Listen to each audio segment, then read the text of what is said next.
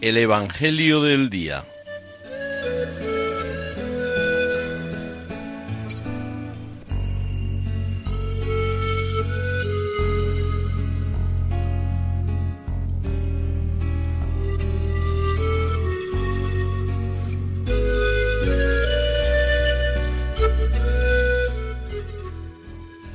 del Evangelio según San Mateo.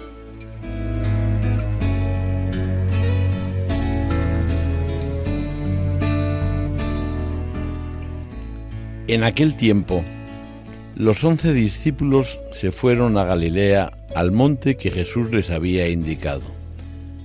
Al verlo, ellos se postraron, pero algunos dudaron.